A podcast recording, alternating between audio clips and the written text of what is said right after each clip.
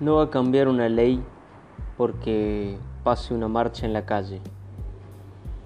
Esto lo dijo Jaime Manalich, ministro de Salud. La gente va temprano a los consultorios para hacer vida social. Esto lo dijo el subsecretario Castillo. Si quieren pagar menos en el metro, madruguen. Juan Andrés Fonte, ex ministro de Economía. Si bajan las dietas parlamentarias, llegará gente mala al Congreso. Mónica Pérez, periodista. Estamos en guerra contra un enemigo poderoso. Sebastián Piñera presidente de Chile. El capítulo de hoy tiene como título La sangre derramada no será negociada.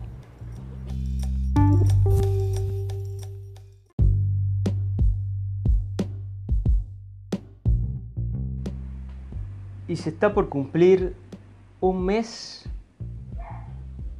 del decreto que autorizaba el alza en el metro de Santiago.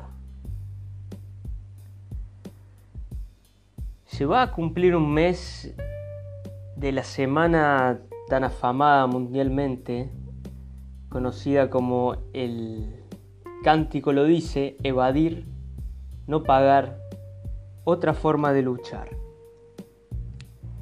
Y quizás le atribuyamos a esa foto tan famosa del, joven saltando los molinetes del metro como el pionero, o tal vez la imagen más replicada en los medios digitales, en los medios públicos.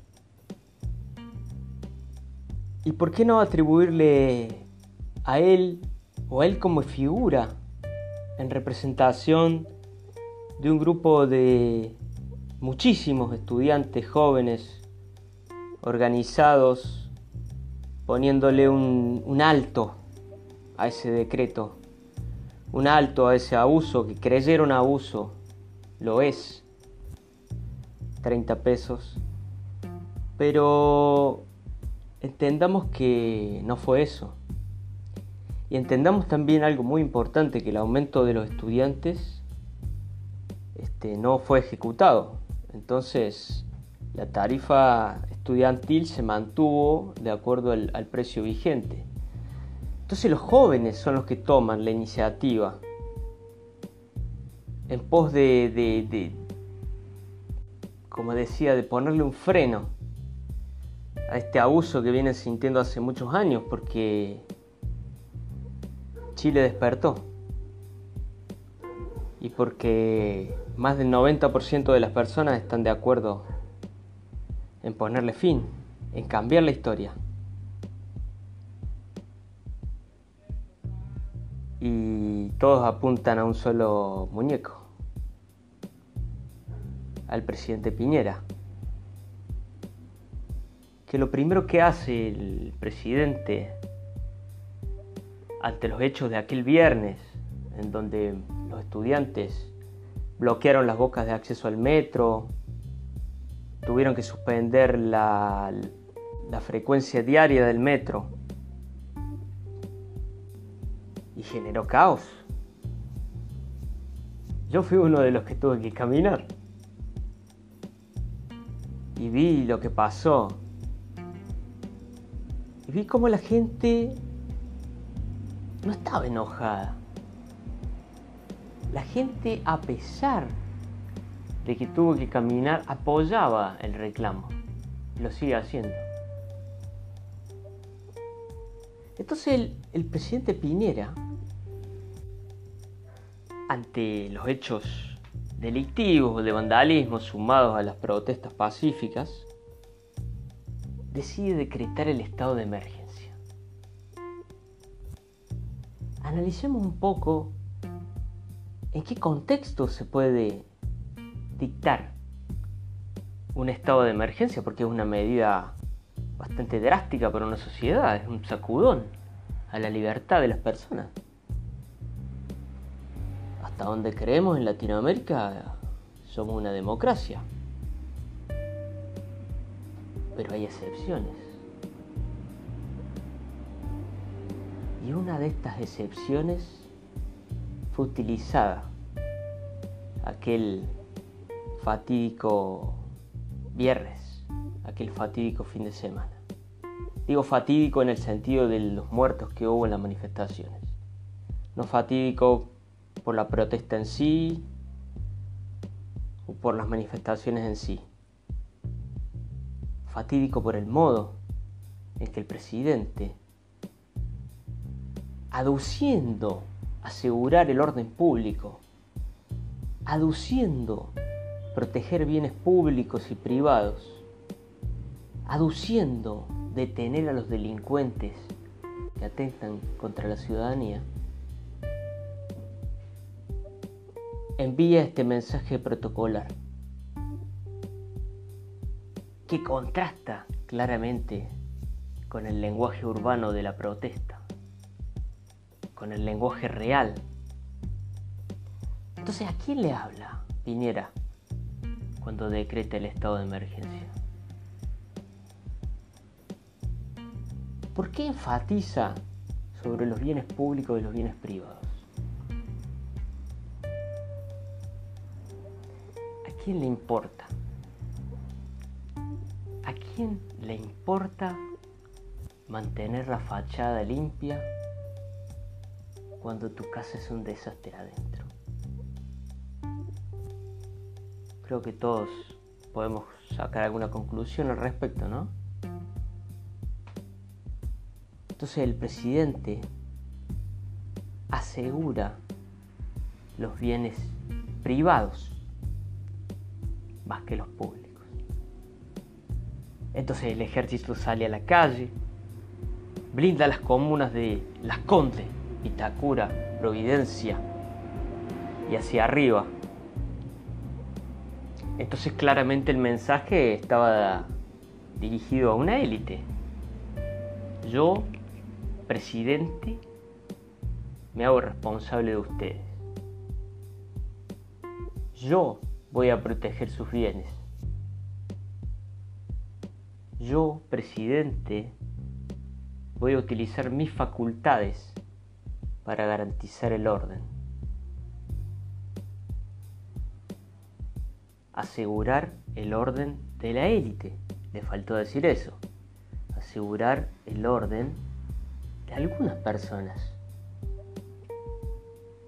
y mandar a reprimir al pueblo que se manifestaba pacíficamente. Obviamente no vamos a dejar de lado los hechos de vandalismo que claramente condeno, pero sé que la mayoría de, las manifestaciones fueron pacíficas o, o tienen esa intención y el reclamo es justo. Pero en este caso el presidente pifia. ¿O no? Quizá la línea editorial así lo demandaba, ¿no? Entonces, es muy fácil preguntarse, ¿por qué el gobierno no actúa con un plan de prevención? ¿Por qué el gobierno no tiene un plan de prevención y decide sacar a las Fuerzas Armadas, que sería el último recurso. No había algo antes, un paso antes, quizá rever las tarifas, quizá dar algo, ¿no? Dar algo. Decreto de necesidad y urgencia. ¿Por qué no? Porque creo que sacando a las Fuerzas Armadas del pueblo, sigue subestimando a la ciudadanía. La represión es el claro ejemplo de la subestimación que se le hace a los individuos de una sociedad.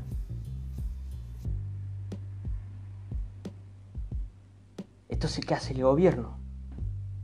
Junto a los medios. Porque existe una forma política publicitaria de crear un enemigo, ya lo venimos viendo en Estados Unidos con, con Bin Bush, Bin Laden, crear un enemigo que amenace la seguridad del ciudadano, el orden, el orden, la calma, esa faceta ficticia de limpieza y pulcritud. Entonces los medios crean eslogan, titulares, demonizando al ciudadano común, al ciudadano promedio, de, de vandálico, de ignorante. Y me causa gracia cómo se dirigen diciendo, pero le estamos dando esto, lo otro, no es nada. No es nada, ya hay un, una gráfica muy interesante que retrata la, línea del metro 1, ¿no? que va desde Pudahuel a, a Las Condes y cómo a medida que el metro avanza, el ingreso per cápita también lo hace. Hay una línea definida hay unos márgenes en la ciudad que también están definidos y que han sido expuestos claramente en estos sucesos. Entonces, pensaba en una frase muy interesante que vi en la marcha del, del viernes pasado, la marcha más masiva creo, que decía, la sangre derramada no será negociada. Y un poco deconstruyendo esa frase, me doy cuenta que la palabra negocio es la que se hace eco el gobierno. En este caso el gobierno representa el mercado neoliberal, está claro, ¿no? ¿Cuál es la principal herramienta del comercio neoliberal? El mercado. Los capitales que fluyen, los capitales que funcionan la rueda. Entonces, la herramienta principal es la transacción. Pero en este caso lo que está en juego es la vida que no vale nada y a la vez lo es todo, que es el único bien que no se puede negociar, que no debe ser negociado, porque está claro que sí se negocia y en muchos ámbitos. Pero esa premisa y ese cartel marca la sentencia del discurso del pueblo. Hasta acá llegamos. Esto no lo negociamos. Ya no es sobre el dinero, ya no es sobre el ingreso. Ya es sobre la mancha roja que tiene el presidente sobre el escritorio. Hasta la próxima.